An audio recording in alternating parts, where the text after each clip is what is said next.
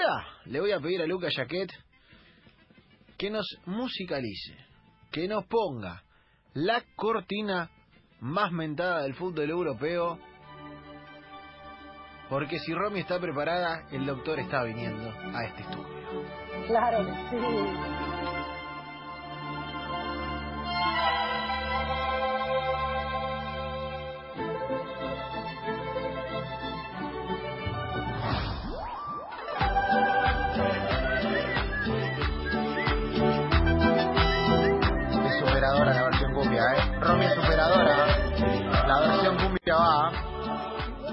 Falta el rayador.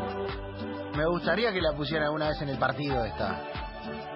Me imagino con el rayador.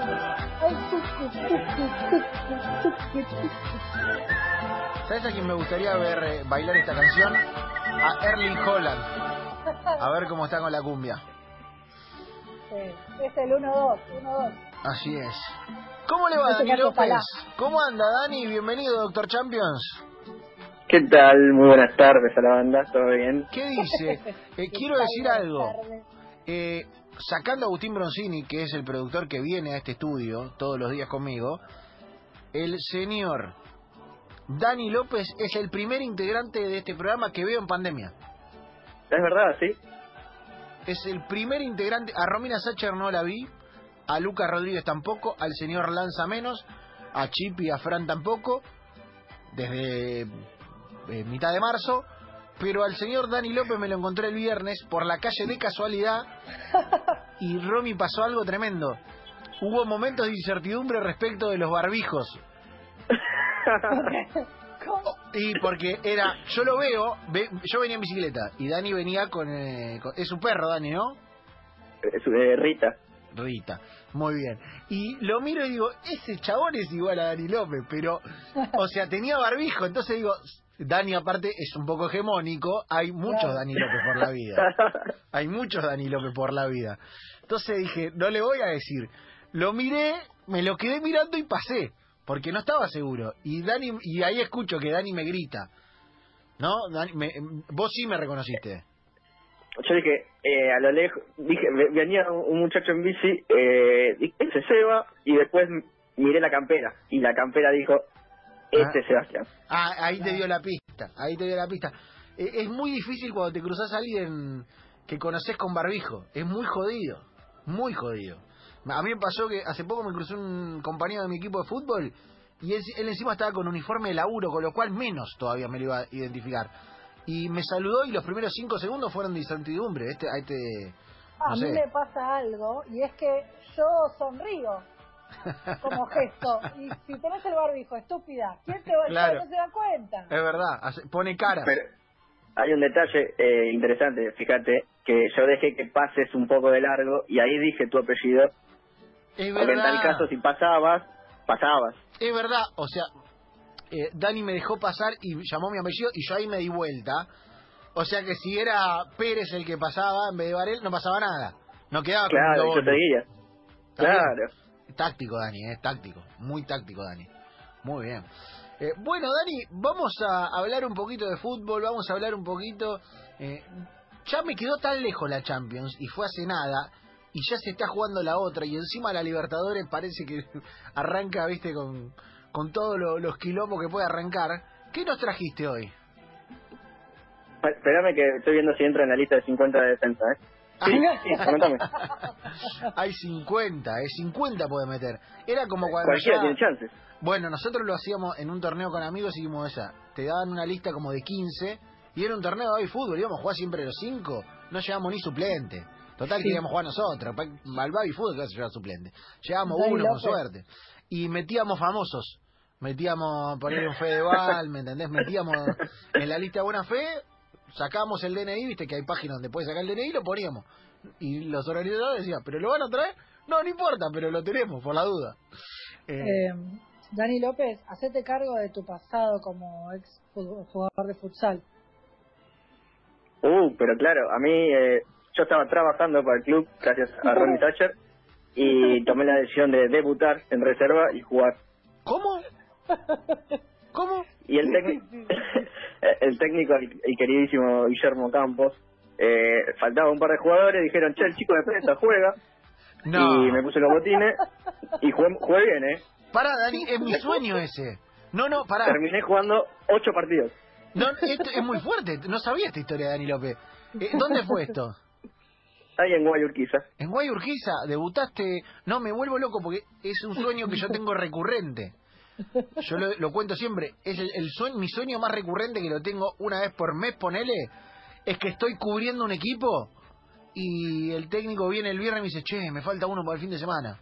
No, pero no podés ponerme a mí. No, vos venís, vos venís. Vos venís que yo te meto unos minutos. No le decimos nada a la prensa, nada, nada. Te quedas ahí en el banco, ¿viste? como Pero se van a avivar cuando me vean en el banco. Se van a Me va a enfocar la cámara, la planilla, se van a avivar. No, vos tranquilo, lo, lo metemos y yo te meto 10, 15 minutos y el sueño llega hasta que entro a la cancha. Y después no, no sigue, nunca.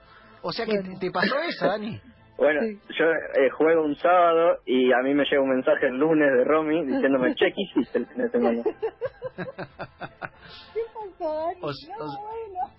O, sea, usted era el prensa del equipo y terminó siendo jugador. Sí. Extraordinario. Y, y, y fui bien, eh, fui elogiado, ojo. Sí, sí.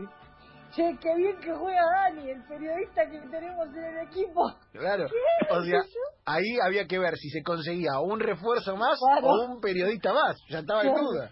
Estaba en duda. Yo te juro, metí un metí un pelotazo largo y escuché la tribuna del ¡Eh, mira! ¡Eh, mira! ¡Eh, mira! Porque se, la puse en el pecho a mi compañero. Me encanta, me encanta. No sabía esa historia de Dani López. Mirá vos, Dani. Cumpliendo el sueño del pibe de debutar siendo prensa del equipo. Me, es fantástico, es fantástico. ¿Sabés dónde no pasan estas cosas? ¿Dónde? En Inglaterra.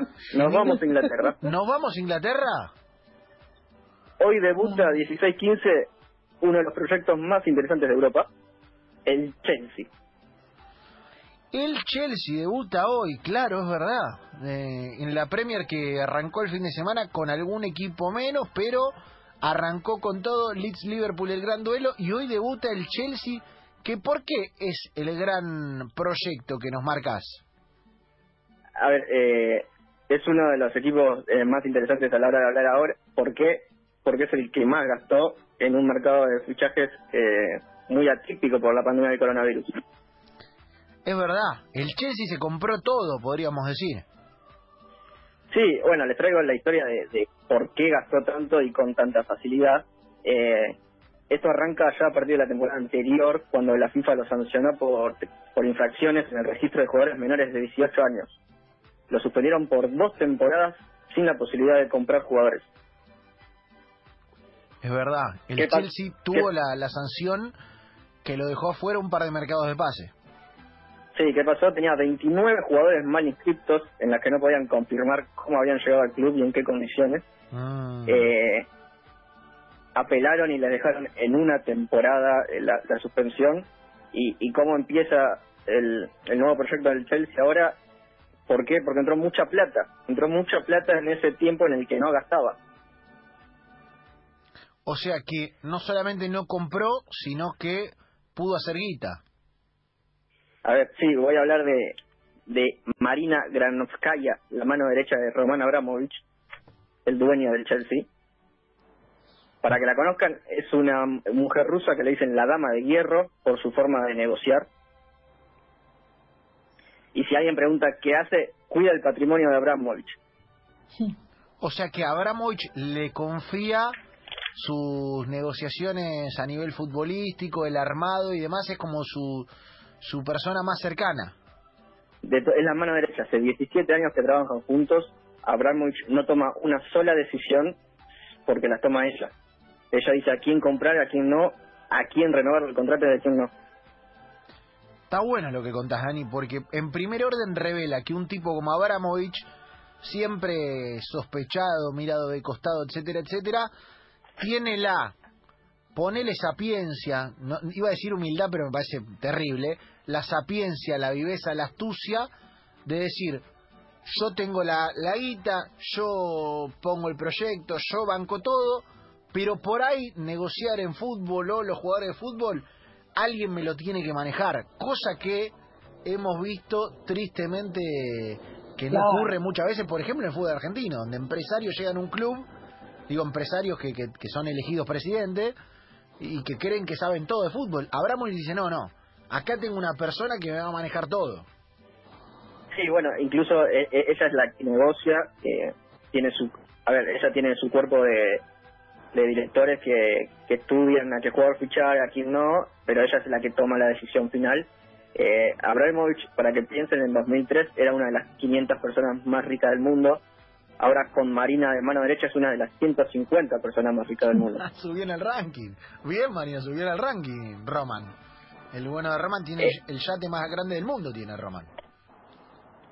Bueno, para que tengan alguna, para que vean la dimensión del trabajo de, Marina, en 2017 logró el mejor acuerdo de patrocinio de la historia de la Premier League, que es la mejor del mundo, 900 millones de libras por 15 años con la marca de, ropa de, de la pipa. Ah, miércoles. Mirá vos, o sea, Marina no solamente maneja la planificación deportiva, sino que en términos de marketing, de negociación de contratos, también eh, está ese nivel, grosísima.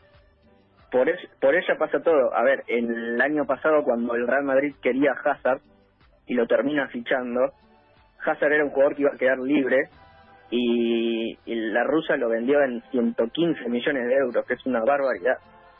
Y visto lo que rindió Hazard en el Real Madrid, cada día es más una barbaridad y sumale a Morata, que lo quería el Atlético Madrid, y el Atlético no lo podía pagar en ese momento, entonces Marina le subió 15 millones de euros y hizo un total de 56 con una sesión con compra obligatoria. Impecable. Así que cuando así que cuando cuando el Chelsea pudo recuperar eh, la, la posibilidad de fichar, contó con ese dinero de Hazard y de Morata. Claro, o sea que no solamente, digamos, ahorro en términos de la sanción de lo que no puedo comprar, sino que dijo, cuando vuelvo tengo la billetera cargada. Y vendió bien a los vendió, los vendió bien a los dos. Bueno, y lo que hizo Abramovich era que cuando tuvieron eh, una deuda importante en la temporada pasada, él pagó la deuda y después, bueno, con esto de los ventas de jugadores empezaron a sumar. Eh, Marina decidió también eh, borrar a William y a Pedro, no quiso renovarles el contrato. Es verdad, William se fue al, al Arsenal, debutó el fin de semana y debutó muy bien, pero toma decisiones deportivas contundentes, digo, hay planificación, hay buena inversión y además este mercado vino con todo. Bueno, claro, esta es una info de, Athletic, uno de los medios más importantes ahora del mundo. Eh, no se lo vio tan mal al Chelsea eh, en esto de, de, gastar tanto dinero, en la sociedad estoy hablando, ¿eh? porque durante el coronavirus no echó a ningún empleado del club. Claro. Cosa que sí hizo el Arsenal. El Arsenal echó a 55 empleados y después terminó renovando a Guamellán por una millonada y comprando a William también por una millonada. Está bien, ¿eh? Está bien. Está bien, está bien. Eh, sobre todo teniendo en cuenta la situación de un club como el Arsenal que eh, incluso tiene menos gasto que el Chelsea si uno se pone a analizar finamente, tiene un plantel eh, con menos dinero de alguna manera y que tomó esas decisiones de echar empleados y a su vez gastar un montón en los mercados de pases, cosa que también ha sido muy criticada en España, de acuerdo al famoso ERTE, al que se acogen los clubes durante la pandemia, y que después, claro, vos ves un club que te dice, no, estoy mal, necesito echar empleados, necesito bajar los sueldos, y hasta 100 millones, es raro, es raro. Eh, más allá de, del modelo de ellos es raro y Marina en el Chelsea lo sostuvo eso. Bueno, y sí, y, a ver, eh, gastó lo que tenía, todavía tiene porque siguen pensando en comprar un par de jugadores, pero encima se aprovechó de la situación de los clubes rivales. ¿Por qué? Les voy a dar ejemplos de cómo consigue los jugadores. Thiago Silva llegó gratis, así que no hubo una negociación muy importante. Pero con Timo Werner pagó 60 millones, que en realidad no los pagó, porque lo, lo, lo sacó en cinco cuotas como ir a comprar algo al electrodoméstico. A Timo Werner, que es uno de los goleadores más buscados, la rompió en el, en el Leipzig, lo quería desde Barcelona a media Europa y ella lo consiguió en cuotas y en un precio que, más allá de su situación contractual, no es el de un ultra goleador. Eh, vale, uno piensa que vale más. Bueno, sí, el Leipzig lo único que le pidió es eh, un monto inicial del cual nos habló, que lo quería en ese momento. El Chelsea le dijo que sí, pero por eso el Leipzig también le, aceptó que bueno el resto se lo pague en cuotas. Eh, algo parecido hizo con el Ajax, que le compró a Hakim Ziyech en 40 millones y, y en realidad fue como el Ajax necesitaba plata urgente para saldar deudas y, y bueno, el Chelsea apareció y dijo, toma esto, así Ziyech lo compró en medio de las competiciones. Bien jugado, ¿eh? Muy bien jugado. Y los, los últimos dos casos, eh, Ben Chilwell, un gran lateral izquierdo, eh, el Leicester pedía 80 millones por él, le pidió 80 millones al Manchester United y el Chelsea lo compró en 56. Bueno, necesito que, que se venga para Argentina, eh, Farina. Estoy para contratarla. Estoy para contratarla. Digo, otra otra que Martín Guzmán, Marina. Bien, sólida. Y la, la frutilla del postre, eh, desde Alemania, Kai Havertz, el Leverkusen pedía 100 millones más variables, eh, que llegaban casi a 130 millones de la operación. Y el Chelsea dijo, bueno, yo te ofrezco 80 más variables y de ahí llegamos a 100 si querés, como máximo porque, mira, nadie más está negociando. Si no lo querés ahora, lo compro más barato o viene libre en algún momento. Claro, encima especuló con la situación de la pandemia, especuló, digo, a la hora de negociar, como diciendo, te compra, como tenía la billetera cargada, como no compraba eh, hacía dos años, dijo, te compro ahora, te pongo la plata arriba de la mesa, donde nadie está comprando, pero me lo bajás. Y salió y, reventó el mercado. Sí, sí, a ver, eh, Lámpara avisó que son un equipo en formación todavía, abrió el paraguas por las dudas. Eh, porque tiene algunos huecos en los que todavía no tiene jugadores de primer nivel, pero es un equipo interesante porque todos estos jugadores tienen contratos por 4 o 5 años, eh, hay que ver cómo funcionan juntos en la Premier, y el dato para ir cerrando, y acá meto a Romy, eh, también le importa mucho el fútbol femenino Se nota. Y hace una semana gastó 300.000 libras, que en realidad con lo comparas con, con, el, con el masculino y es muy poco, pero hizo el fichaje más caro, el de la danesa Perrin Harder. El más claro, es verdad. O sea que también está poniendo está poniendo plata de ese lado.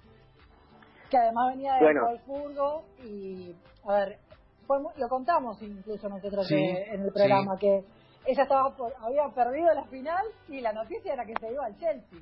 Tipo, déjame, o sea, déjame acá que estoy con el equipo, acabamos de perder la final de la Champions. Pero la noticia, y al día, al día siguiente se confirmó, y es como dice Dani, fue el fichaje más alto del fútbol femenino, más allá de que no es que parecen chirolas para el fútbol masculino, en este mercado de pases igual es un número más que interesante. Sí, claro, sí, y en este momento también. Eh, me hace acordar, por un lado, al caso de Kathleen Kruger, la jefa de equipo del Bayern Múnich, que es eh, a otro nivel una referencia. ¿Por qué? Porque se encarga de todo lo que tiene que ver con lo futbolístico, asesoramiento a jugadores y demás, acá del lado empresarial. Y después, Romy, algo que yo te quiero preguntar así como, como quien intenta, eh, no te iba a aprender, pero buscar otra mirada. Y es esto de la dama de hierro. Estaba por decirte lo mismo. Es que a mí me parece que es algo que nosotros muchas veces eh, ponemos, proponemos, decimos, eh, y, que y que si hay un, no sé, si está eh, Valdano de manager en el Real Madrid, no lo decimos. ¿Se entiende a, lo que voy? Hay, hay algo de las mujeres que tienen... El otro día lo explicaba el, el psicólogo que está en Bendita, que no me sale el nombre, Cartaña. Gabriel Cartaña. que me, que hizo una referencia a esto de tener mal carácter, tener buen carácter, de tener carácter fuerte, era una comparación que estaba haciendo sobre una manera de hablar de Nacha mm. Guevara, que me parece muy acertado para poner acá como ejemplo, porque en realidad, si una mujer es determinada y, en realidad es buena haciendo negocios, eso no significa que sea eh, la dama de hierro. Digo, me parece que es hasta peyorativo por el lugar que está ocupando y porque todo el tiempo se lo hace tan bien como un hombre. Y por eso se pone ese, ese apodo. Y me parece que... Todo el tiempo entramos en esa, a mí me parece, de, de, buena, ¿me entendés? No entramos de mala, entramos de buena, eh, pero hay algo donde los adjetivos que usamos muchas veces eh, tienen que ver con situaciones así, en las que ponemos palabras eh, para decir la misma cosa de, de, una mujer o de un hombre, sobre todo en un ámbito como el fútbol, viste, empleamos eh, palabras eh, distintas o nos referenciamos en pequeños adjetivos que en un nombre no destacaríamos. Sí, por eso, para mí es esto, cuando vos hablas de lo determinada que puede llegar a ser, ah, o sea, lo determinado que puede ser alguien en su puesto o lo bueno que puede ser en su puesto, habla de eso. No hace falta que vayas a una referencia directa con el género, que en este caso es lo más importante, que no tenemos que hacer, porque ahí es donde caes en la comparativa y terminas utilizando términos que tenés a mano y que te terminan generando la, eh, la definición por oposición, que es lo que no queremos. Claro, y, que tiene que ver con la manera en la que estamos construidos de alguna manera, ¿sí, Dani? Sí, El, el, el, apodo de la dama de hierro lo veo en un medio inglés en el que explican, eh, vieron lo que pasó con Messi y Bartomeu, bueno, lo mismo pasó con Courtois y Chelsea y la decisión fue de Marina. Por eso, a ver, lo que digo es... Y en esa nota ella le decían así. A ver, y me voy a un punto muy interesante y es eh, nosotros como sociedad y eh, los ingleses incluso como sociedad y en qué lugar están puestas estas cosas. Te doy un ejemplo muy claro para, para intentar algo. Eh, Alex Greenwood es otra jugadora británica que pasó por una cantidad, de, o sea, una cantidad abismal de equipos. Es lo mismo que yo te dijera, no sé, Camila Gómez que jugó en River, en Boca y en Guayurquiza. Nosotros no decimos que es una vendida porque jugó en todos esos equipos. Hay una nota que salió en Marca de España comparando todos los clubes donde jugó Alex Greenwood y que los mismos británicos la llaman como la que se vende al mejor postor. Y nadie, nadie hace un escándalo por eso. claro, no lo decimos del loco Abreu. Claro, no lo decimos lo cabrón. Entonces lo que digo, me parece que también hay como una mirada peyorativa todo el tiempo sobre la buena comparación y la mala comparación. Me parece que hay que dejarlo fluir y dejar de estar mirando todo el tiempo la comparativa, porque no, eh, no, suma a ningún lado. Y después ahí me prendo en otra, eh, que esta sí para bien, esta sí para nuestro lado de alguna manera, que es que las historias, como la historia que está contando Dani, eh, viste como cuando, a ver, como cuando el profe del chavo estaban todos gritando y tenía que pegar un grito un poco más alto para poder balancear los gritos que había en el aula.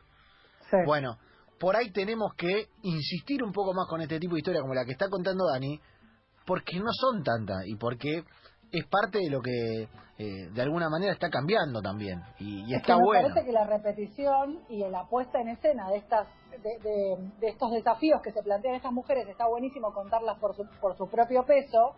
Lo que digo justamente es encontrar la manera de que la repetición y la el contar estas historias se repita de tal manera que no hace falta que todo el tiempo caigamos en la comparativa, a eso me refiero. Me encanta, me encanta porque eh, vamos aprendiendo, vamos encontrando el mensaje, vamos eh, descubriendo la manera de... no quería decir mal el título, la mayor traidora de la historia del fútbol. Dios, Dios, Dios, es, un montón. Es un montón. Es un montón. Eh, Dani, enorme, la, la historia me encanta.